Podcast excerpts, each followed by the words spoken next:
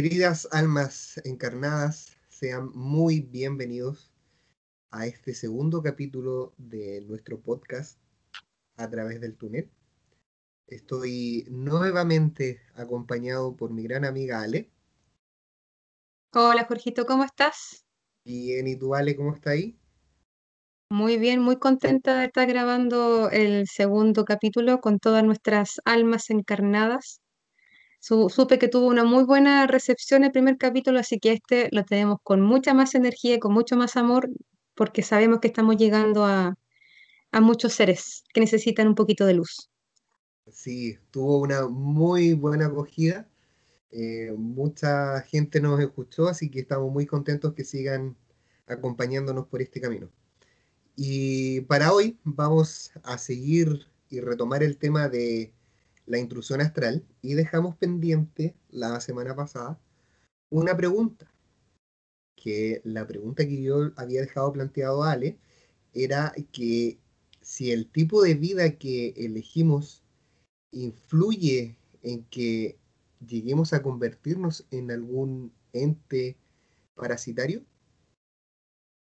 Sí, al parecer la pregunta generó bastante revuelo. Em, ya, démosle entonces a, responder esa inquietud que generó tanta, tanto revuelo. Los seres humanos vivimos en la tercera densidad, ¿ya? Las densidades son siete. La primera son los átomos y las piedras, el segundo son los animales y los vegetales, la tercera estamos nosotros, y en la cuarta están seres que, tienen semiconciencia, que pueden eh, ser más físicos o más espirituales, y de ahí hacia arriba. Las densidades pueden ser positivas y negativas. ¿ya? Los, por ejemplo, los arcángeles están en la sexta dimensión, o sea, la sexta densidad, perdón, la dimensión, pero los arcángeles son seres interdimensionales, así que se pueden mover por muchas dimensiones distintas. La densidad es la frecuencia vibratoria ¿ya? Entre, y, la, puede ser positiva o negativa, significa que entre más alto vibres perteneces a una densidad superior positiva, y entre más bajo y entre más denso vibres también puedes subir en densidad negativa, ¿ya? Hay distintos planos de densidad. Somos seres que vivimos en STS. ST, hay dos tipos de definiciones de servicio, que es la STS y STO, siglas que están en inglés, que significa Service to Self o service to others, que significa trabajar para sí mismo o trabajar para otros. Por lo general, el ser humano es un STS, trabaja para sí mismo. En todo sentido, ya que el ser humano todo lo que hace por lo general es para satisfacer una necesidad o carencia naciente del ego de que cada uno tiene. Por lo tanto, vamos por la vida con una herida de nacimiento abierta, ¿ya? Y debido a esta herida vamos obligando a otras personas a cambiar, culpando a otros eh, por la realidad en la que nosotros eh, vivimos, sintiendo celos, envidia, culpa, rabia, remordimiento, miedos y cualquier tipo de emoción derivada de, de, de nuestros traumas y de nuestras fobias. Pasamos toda nuestra existencia ciegos a que somos más que existencia física, siempre tratando de buscar una respuesta de qué hay o cuál es el sentido de que tengamos esta, esta vida, pero la verdad es que en base a esta búsqueda vamos tomando caminos que a veces se aclaran un poco más y también a veces se oscurecen, de acuerdo a las decisiones que vamos, que vamos tomando. Cuando el ser humano llega al final de, su ciclo físico, se provoca una separación. En el, programa, en el programa pasado yo expliqué que el ser humano era cuerpo físico y cuerpo etérico. ¿ya? Y el cuerpo etérico a su vez se divide en dos en dos partes. El cuerpo etérico es el cuerpo mental concreto y mm, el cuerpo emocional astral. ¿ya? Eso es lo que se queda y se transforma en el espíritu, que es la personalidad que uno adquiere durante la vida. Y más arriba está la individualidad, que se divide en la mente abstracta en la parte de la intuición y el espíritu, que es donde está la verdad pura. Esa parte de la individualidad es la que es el alma. Y al morir, el alma pasa al purgatorio que es donde se revisa el karma residual que queda producto de los actos que uno ha mm, cometido en vida, ya sean benéficos o más negativos, son purificados y luego se pasa al plano celestial, donde se dice que el alma puede demorar hasta 145 años en volver a, encarnar. Dígame, Jorgito.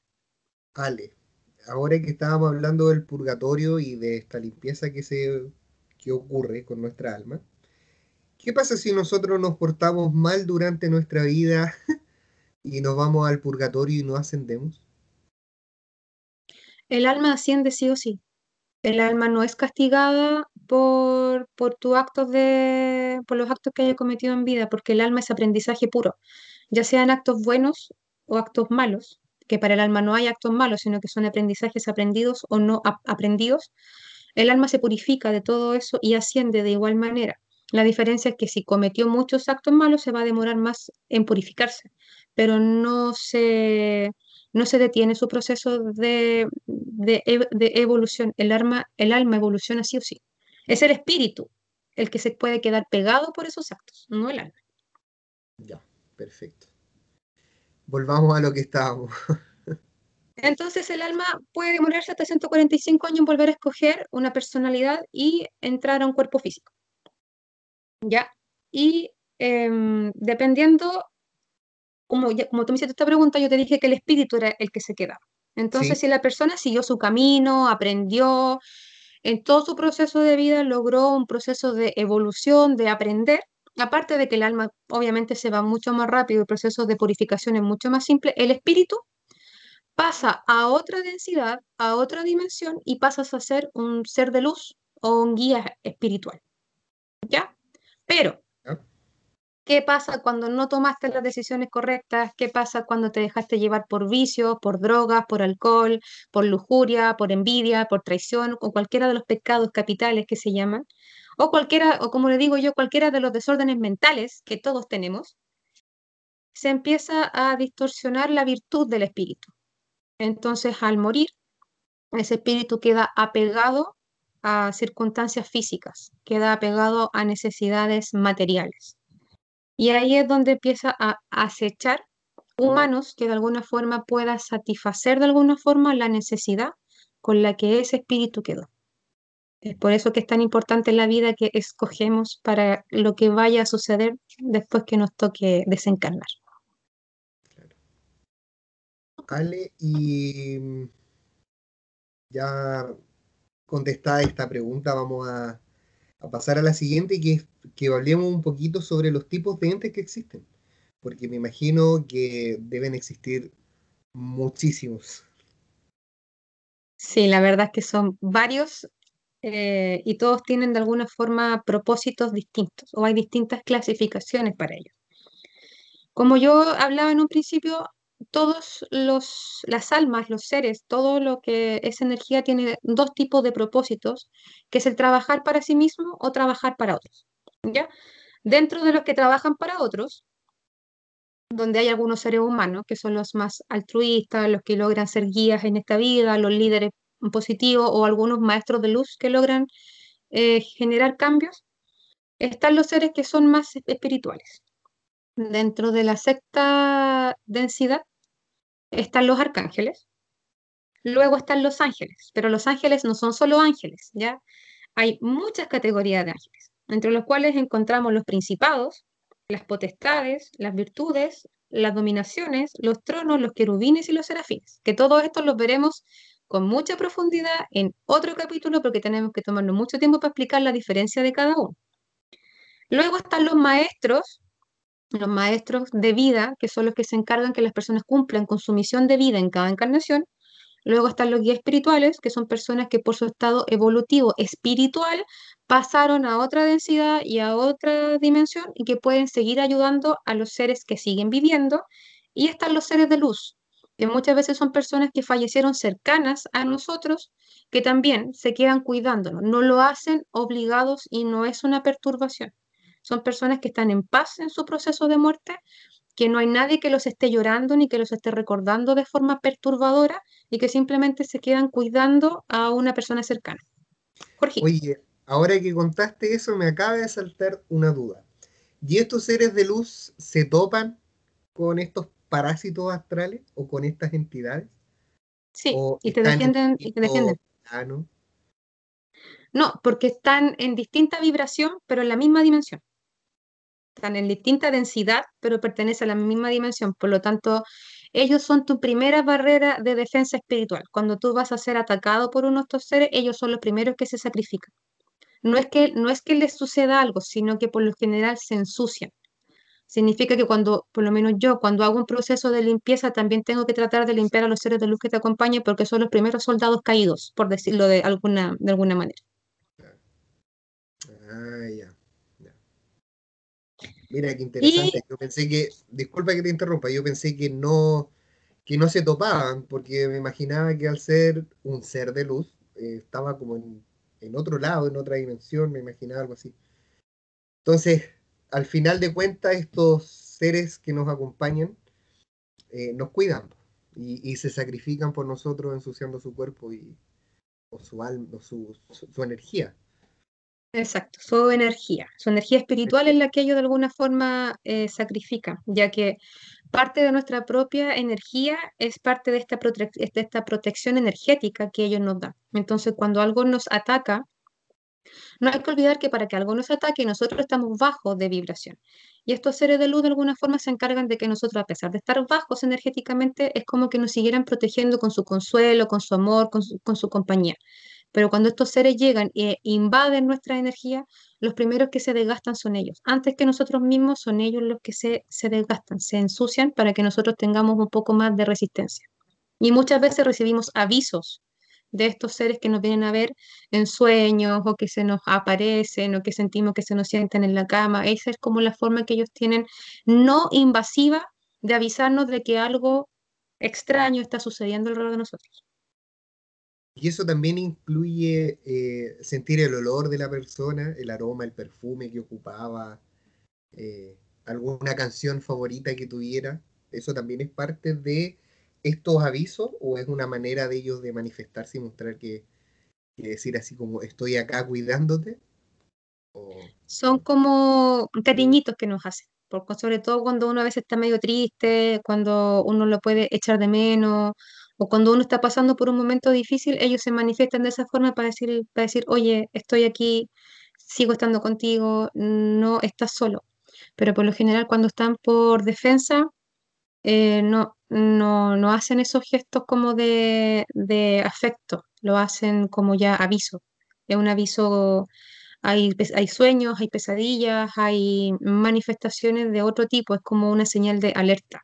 En cambio, ese tipo, cuando uno escucha el olor, o, o sea, cuando uno siente el olor, o cuando uno escucha, oh, esa canción era la que escuchaba tal persona, ya, eso es como un, estoy aquí, no sientas pena, estoy bien, eso.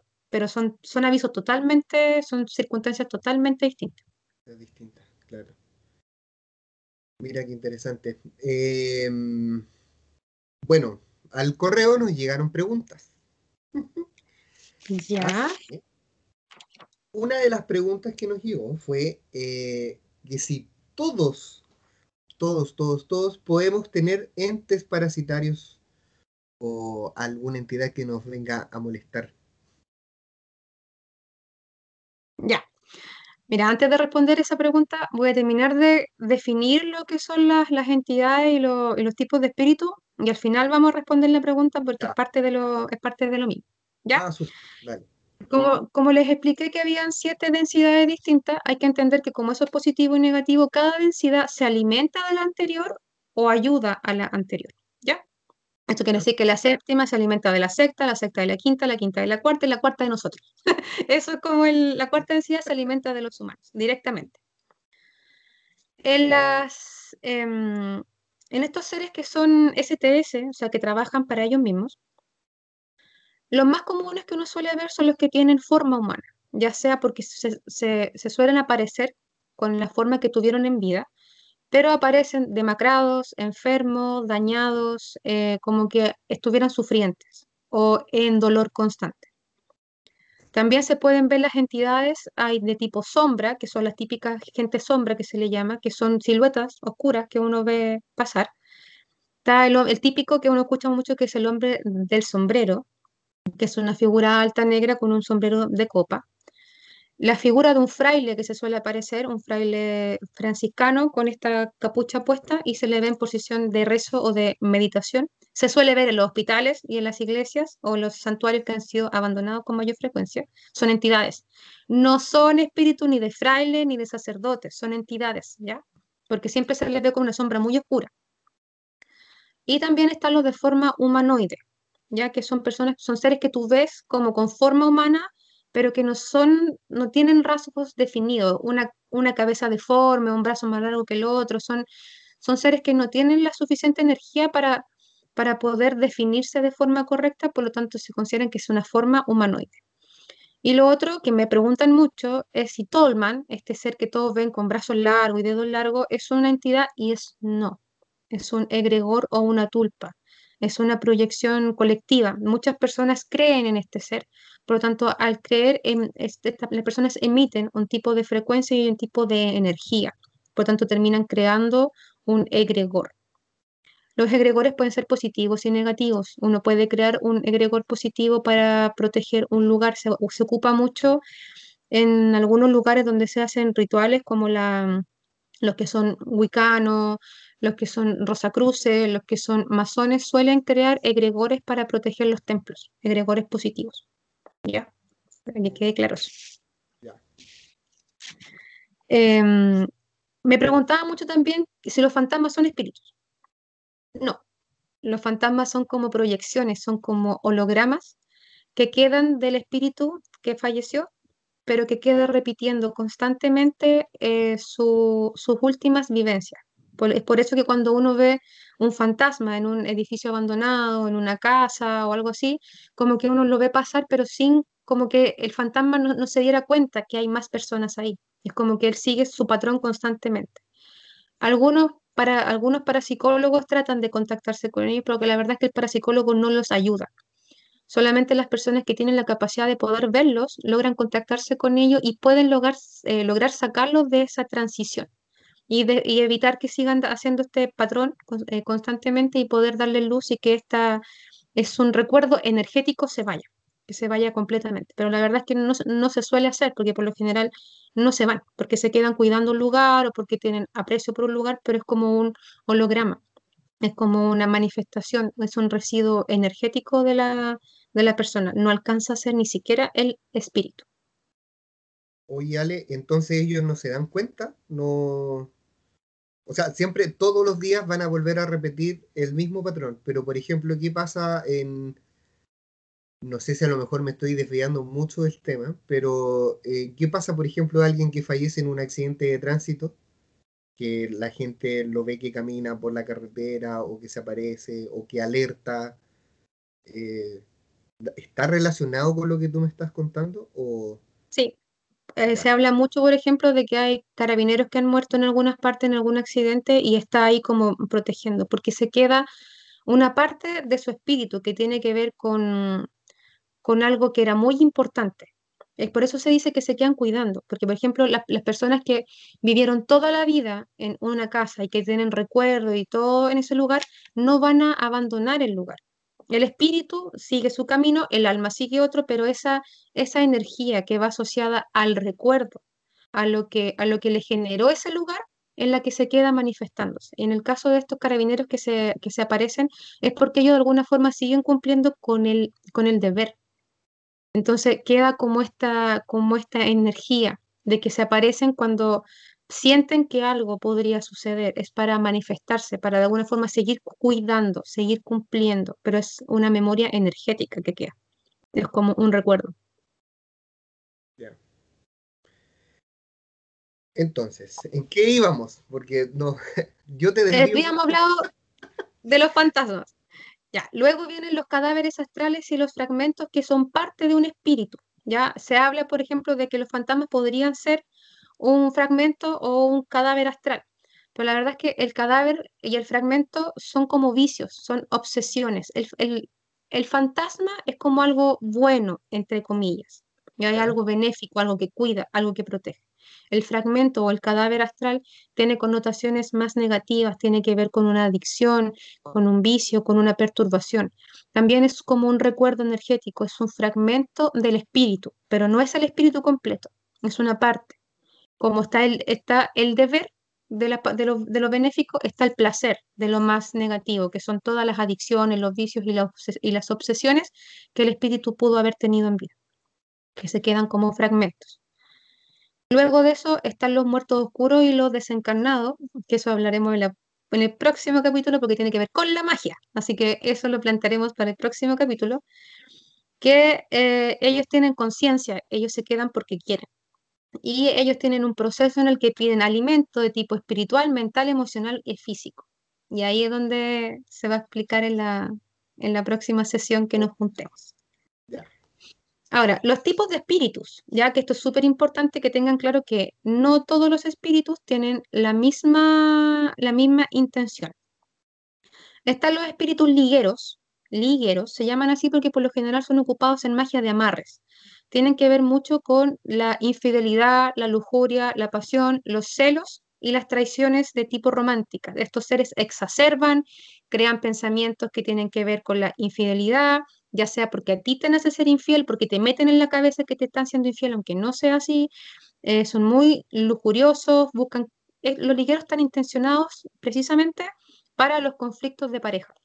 Entonces son espíritus de mujeres, muchas veces que eh, eh, cometieron actos de, infidelidad en vida o que fueron, o que fueron traicionadas, como también hombres que fueron femicidas, que mataron mujeres producto de esta obsesión que tienen con los celos y obviamente su espíritu queda perturbado. Y muchas veces estos mismos seres son los que terminan generando y terminan siendo usados para los amarres, por lo general. ¿ya? Están los espíritus perturbadores que perturban a la persona perturban con algún pensamiento específico, vuelven a darle todos los días con la misma perturbación, te generan esa sensación de que estás todo el día pensando y pensando en algo y te perturba emocionalmente. Suelen generar crisis de pánico o crisis de angustia porque ese es un pensamiento repetitivo. Están los obsesores que te obsesionan con una situación o con un acto en particular. Eh, ver cierto tipo de películas que son sangrientas, que son satánicas, que te generan eh, obsesión, comer algo, obsesionarte con una persona o obsesionarte con algún tipo de vicio. ¿ya? Esos son los obsesores. Los opresores son los que por lo general te afectan emocionalmente, te oprimen las emociones, generándote mucha pena, mucho miedo, mucha angustia. Esos son porque oprimen a la persona con los recuerdos más dolorosos que tiene. Jorgito. Oye, y por ejemplo, y ahora aprovechando que estamos hablando de ese tipo de, de ese tipo, em, ¿ellos te pueden llevar a una depresión? A el suicidio si es necesario. Oh. ya, y es lo mismo o matar, claro, o matar, eso es lo mismo que te decir, o matar a una persona. Sí, fácilmente, porque te, te controlan todos los pensamientos y las emociones. Por lo tanto, tú tienes poco control de, ti mismo, a pesar de que tú te, te, estás dando cuenta de que hay otra cosa que está operando a través de ti, es muy poco el control que tienes, porque es lo mismo que las personas que son maltratadas, eh, la otra persona tiene total control sobre lo que piensa y sobre lo, lo que siente. Y como no puedes hablar de eso con nadie, porque obviamente te van a tildar de loco, al final es muy poca la, ayuda que se tiene. La mayoría van a psiquiatras, psicólogos, terminan dopándolo y al dopar a la persona le das más poder al otro ser. Por lo tanto, automáticamente te anulas. Es por, eso, por eso que la mayoría de las personas que tienen seres parasitarios y obtienen tratamiento psiquiátrico terminan, terminan internadas, se trastornan totalmente o se terminan quitando la vida. Porque no hay, no hay una solución real. Están los espíritus burlones, que son los que suelen hacer bromas. Te empujan por la escalera, te esconden las cosas, te tiran la sábana, se burlan de ti, porque a través de esa burla que hacen contigo se alimentan de tu miedo, de la inquietud, de la sensación de que siempre hay alguien ahí. Y están los golpeadores y los poltergeist. ¿Cuál es la diferencia? El golpeador suele dejar marcas, arañazos, Eh, es muy común ver pacientes que amanecen con arañazos en la espalda, en los brazos, en el vientre o en las piernas, que, que son dedos alargados, con una, con una separación. Como se ven rajuño y que aparecen de la nada y desaparecen de la nada. Moretones, mordidas. Eh, y los poltergeist por lo general pueden provocar abusos o violaciones. Es, no es tan poco frecuente como uno cree que puedan abusar.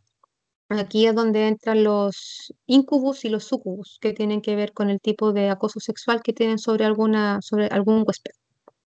Oye, Ale, entonces eh, los poltergeists no solamente son que, se genera el movimiento de alguna cosa, por ejemplo, que te abran los cajones, los videos que hemos visto, todos yo creo que, que abren los cajones, tiran los cubiertos para todos lados, o que te mueven un vaso, no es, no es solamente ese tipo de poltergeist. También está lo, lo, que tú nos estás contando ahora. Es que en teoría cualquier tipo de entidad o ser puede tener una manifestación física. No hay que olvidar que para generar una manifestación física lo único que tiene que hacer cualquier ser es alimentarse de la energía electromagnética que hay alrededor y de la energía que emana de cada una de las plantas, animales y personas que habitan un lugar. Por lo tanto, cualquier ser se puede manifestar de forma física. La diferencia es que el poltergeist se caracteriza por ser profundamente violento y por lo general acosa a una persona en particular o a un grupo de personas y a todos les termina generando el mismo daño físico psicológico. Ese es el problema. Ya, comprendo. Tenía esa, ese concepto un poco errado entonces, pues, porque yo siempre he imaginado que solamente el, mover. Pero también aquí entra otra, aquí entra otra categoría de los poltergeist que habla de que muchos jóvenes entre los 13, los 16, 17 años que tienen habilidades psíquicas desarrolladas, pueden generar fenómenos poltergeist a través de su propia energía psicoemocional. O sea, son personas que tienen un alto, un alto nivel psíquico y ellos pueden hacer aparecer marcas en su propio cuerpo y hacer que se muevan cosas netamente por un estado psicoemocional que tengan en el minuto. O sea, si están con depresión, sienten mucha rabia y sienten mucha pena, es tanta la energía psicoemocional que, generan alrededor suyo que pueden generar una manifestación física externa a ellos, desde que se quemen cosas, se muevan cosas o aparezcan marcas en su cuerpo o en el cuerpo de otras personas. Oh, mira, pareciera que solo eso estuviera en las películas. Pero no, y es más frecuente. Ahora, en los últimos, en los últimos años ha sido cada vez más frecuente porque cada vez más niños eh, nacen con las eh, habilidades psíquicas desarrolladas, que son los niños cristal, los niños diamante, los niños rubí, cosas así. Y por último, dentro de esta categoría están los arcontes y los demonios, que también los vamos a ver más en profundidad más adelante. Ese y que estos pueden ser... Ese va a estar buenísimo. Eh, estos seres pueden ser STS o STO, pueden trabajar para ellos mismos como para trabajar para otros, así que vamos a explicar muy bien qué son los demonios porque no son lo que nos han hecho creer toda la vida. ¿Viste? Va a estar muy, pero muy, muy bueno ese capítulo. Ahora estábamos viendo las etapas. También había, nos habían preguntado cuáles eran las etapas. La primera etapa de una intrusión es el ataque el ataque psíquico que se llama, que se genera por un dolor de cabeza y, el, y un cansancio físico. ¿Cuándo se provoca el ataque? Cuando a veces yo voy a la casa de un amigo, de una, de una, de una amiga, de un familiar y me siento con un dolor de cabeza y un cansancio muy grande de un minuto a otro, quiere decir que en la casa o alguno de los habitantes de la casa anda con uno de estos seres y sintió cierta predilección por mi energía. Si ese ser le quede gustando, se va conmigo y empieza un proceso de acecho significa que entra en mi campo áurico y empieza a generar una ronda constante alrededor mío para poder lograr encontrar mis debilidades y poder entrar a mi sistema energético. Eso se demora de 3 a 5 días. Luego viene el anclaje. Significa que este ser ya encontró mis debilidades y empieza a generar una especie de, o sea, literalmente se anclan, es como que metieran un tipo de garra hacia los, hacia los chakras, que son por lo general donde ellos, se, donde ellos se anclan, y ahí empiezan a alimentarse, ya que al bloquear el chakra, bloquean un tipo de energía específica y empiezan a alterar las emociones y los pensamientos de esa persona. Luego viene el apego, pero el apego lo hacen cierto tipo de seres y lo hacen por razones específicas, que tienen que ver a veces con magia, con identificación, con karma residual, con peticiones, con pactos que uno puede hacer con otro tipo de seres. El apego se provoca siempre por causas específicas y por lo general tiene que ver con el huésped. Significa que el huésped algún tipo de identificación puede tener con estos seres y eso también pasa cuando uno acarrea un ser de, otra, de otra encarnación. Está apegado por una causa espiritual específica. Y la última parte de esto es la posesión. La posesión no es solamente caminar por las paredes y que la cabeza te dé vueltas. Por lo general, yo jamás he visto un paciente que le pase eso. Pero sí hemos tenido muchos pacientes con posesión, ya sea demoníaca o de espíritus o entidades o desencarnados, que son los que también hacen posesiones. Y las posesiones pueden ser de tipo física, pueden ser por obsesión o por opresión. Ya va a depender de la perturbación que provoquen en el huésped, pero por lo general se caracteriza porque la persona tiene muy poca voluntad sobre sus actos. Cuando hay una posesión ya la persona está enajenada de su propia mente ya una persona que no logra, no logra reconocerse a sí misma está con cuadros psiquiátricos, está con enfermedades graves, muchas veces con cáncer, Alzheimer, demencia. Ya estamos hablando de personas que están enfermas, ya generaron una enfermedad. Cuando ya hay una posesión de alguno de estos seres, ya existe una enfermedad psiquiátrica o una enfermedad física, sí o sí.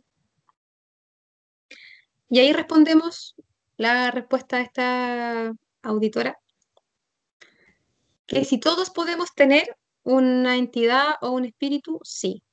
Hay niños, bebés recién nacidos que nacen con una entidad, muchas veces porque la madre durante el periodo de gestación pudo haber sido maltratada, pudo ser violada, pudo haber tenido un duelo, una pérdida, o pudo haber recibido un hechizo o una maldición durante el proceso de gestación y el bebé automáticamente nace, con magia indirecta y espíritus eh, acechando o en anclaje o apegado muchas veces y también es muy fuerte la identificación que este ser hizo con el bebé que tiene en el vientre.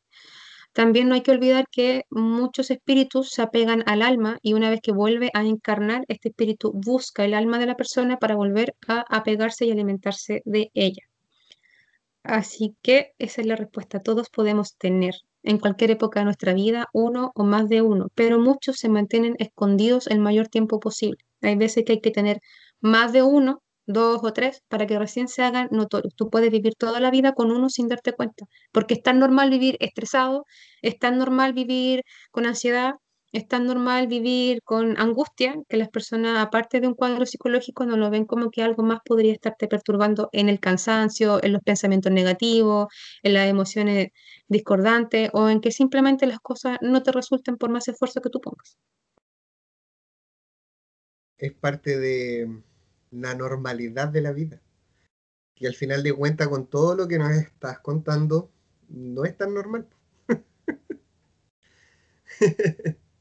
Algo hay que hay que ponerle atención, leer entre líneas. Una vez me dijeron por ahí que la vida había que leerla entre líneas.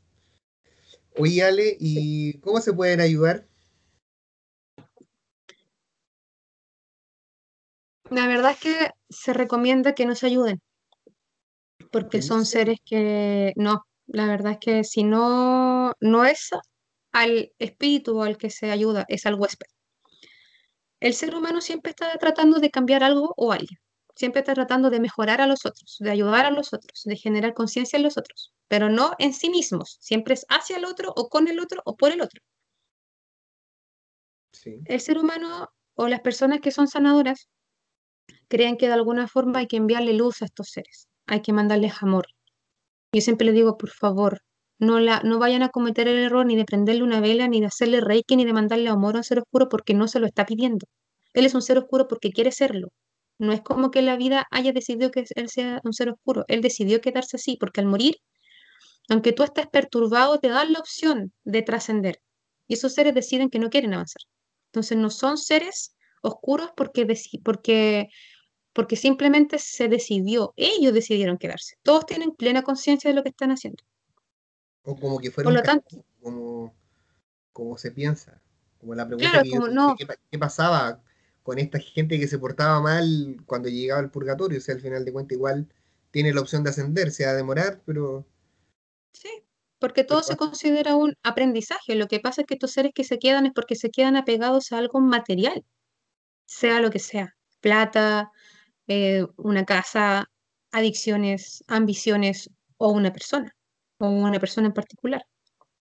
Es por eso que se dice que el ser humano no es capaz de aceptar a los otros. Como no, son no somos capaces de aceptar a nuestro prójimo, mucho menos vamos a ser capaces de aceptar que un espíritu de una persona que falleció haya decidido de forma voluntaria quedarse haciendo mal, porque eso va contra toda lógica. Cuando uno se muere, uno se va, los que creen en esto, que se van a la luz y se van donde Dios y qué sé yo, y no sé qué, y no, no es así. El espíritu sigue teniendo voluntad y libre albedrío. Por lo tanto, cuando uno decide, cuando un ser pide ayuda y esa ayuda no altera el libre albedrío del huésped, o sea, de la persona que está siendo acosada por este ser, se le puede ayudar. Pero hay formas súper específicas en las cuales se le ayuda, en la cual uno tiene que, en ese caso sí, uno puede tratar de abrir un portal, tratar de enviar luz y amor para que este, para que este ser vea esa luz y decida irse. Cuando uno sabe hacer este tipo de cosas, uno puede mandar a llamar seres de otras densidades superiores, luminosas, que vengan a buscar a este ser que obviamente cuando deciden irse tienen miedo igual por este, por este tema de que piensan que pueden ser juzgados o castigados por, su, por sus actos. Entonces, por lo general, tienen miedo de irse, tienen miedo de, de trascender. Es por eso que uno suele pedir ayuda angelical, por decirlo de alguna forma, que vengan a buscar a este ser, que lo lo envuelvan en, la luz celestial, por decirlo de alguna forma, para que lo ayuden a trascender. Pero no es uno el que hace ese trabajo, sino que uno lo que hace es, en base a, la vibración que tú tienes, pedir, invocar a estos seres de luz que están al servicio de otros para que se lleven a este espíritu que quiere trascender.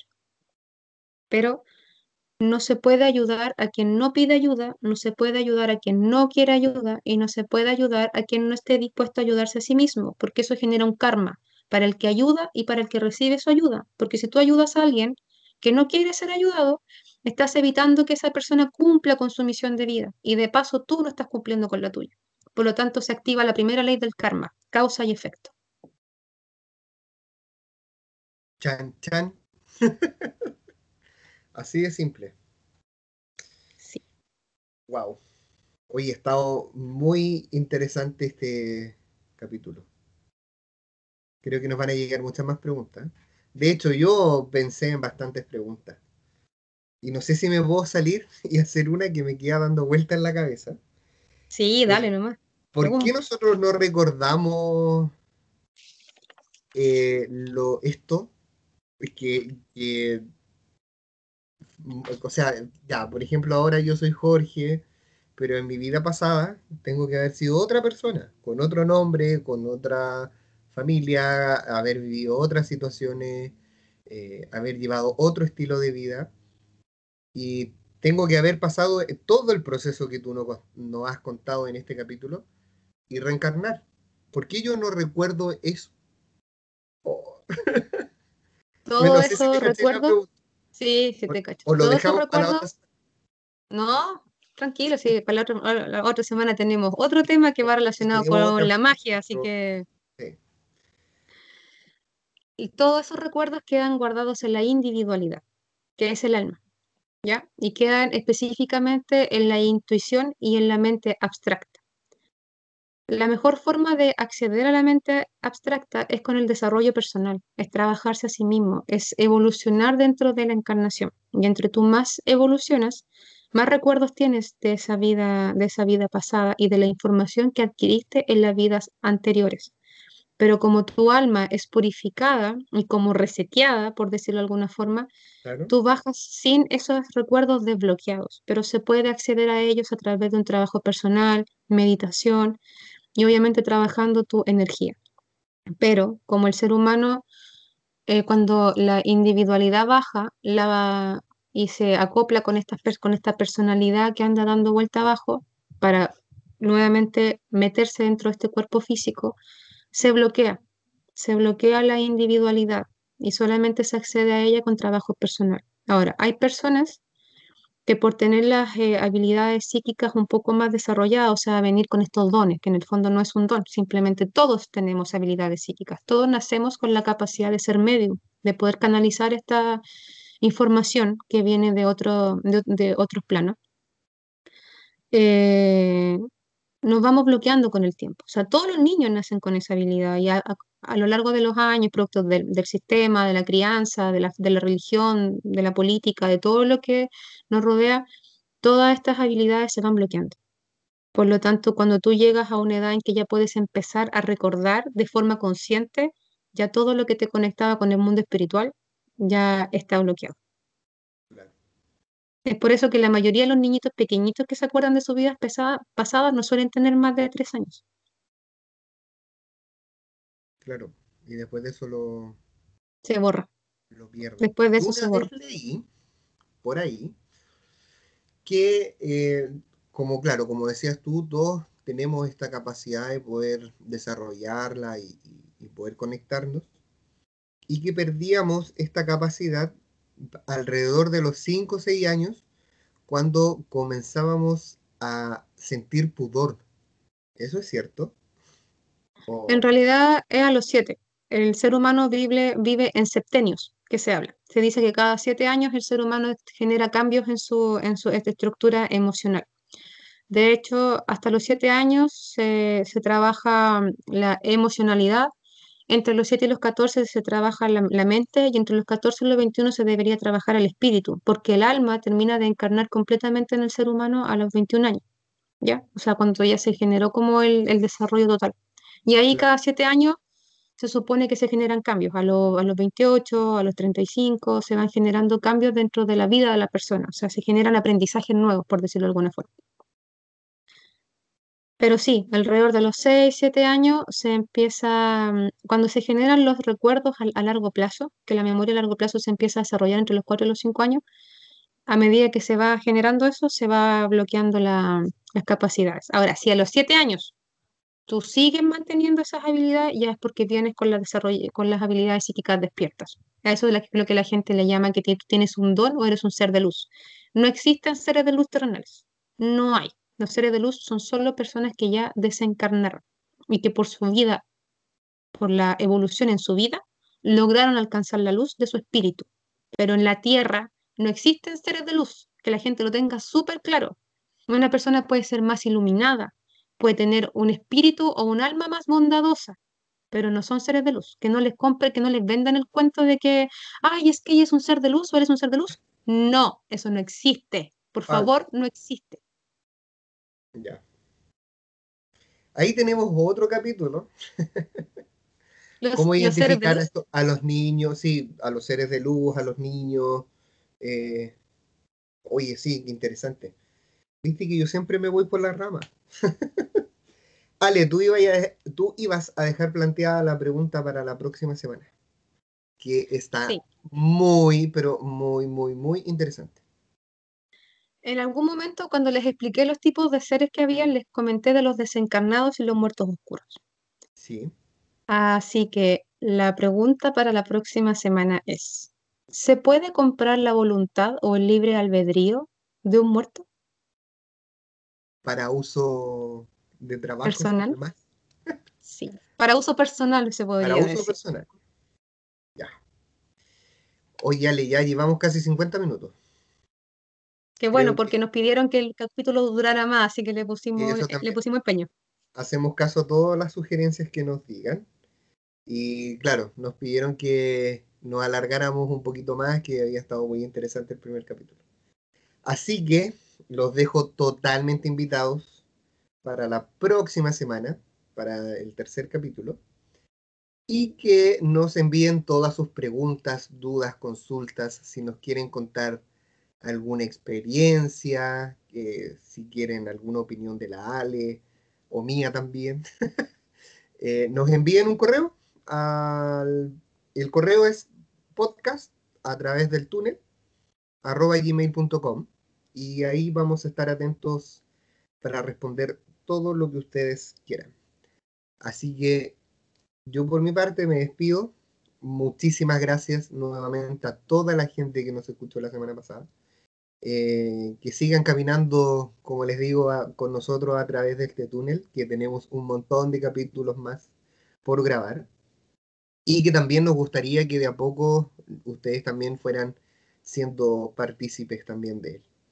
Así que nada, por mi parte me despido, les mando un gran abrazo, nos vemos la próxima semana, nos escuchamos la próxima semana y le doy el pase a la Ale para que también se pueda despedir. A todas las almas encarnadas que, que nos escuchan y que nos han dado su, su venia en este, en este proyecto. Les deseo que caminen por su vida con la conciencia tranquila y su alma en paz, para que puedan ir encontrando el camino correcto y vayan obteniendo todos los aprendizajes. Les deseo de corazón que puedan ir tomando de esto que, que, vamos hablando, que se hace con todo el amor del mundo para dar un poco de luz en este mundo tan oscuro y que la intención que tenemos es simplemente que todas las personas tengan la misma información para que tomen las decisiones correctas en su camino. Así que también me despido, les envío mucha luz y les agradezco de antemano el que no tenés este espacio para poder compartir nuestro aprendizaje, nuestra sabiduría y conocimiento con todos ustedes. Vale, nos vemos. Nos vemos. Chau, chau.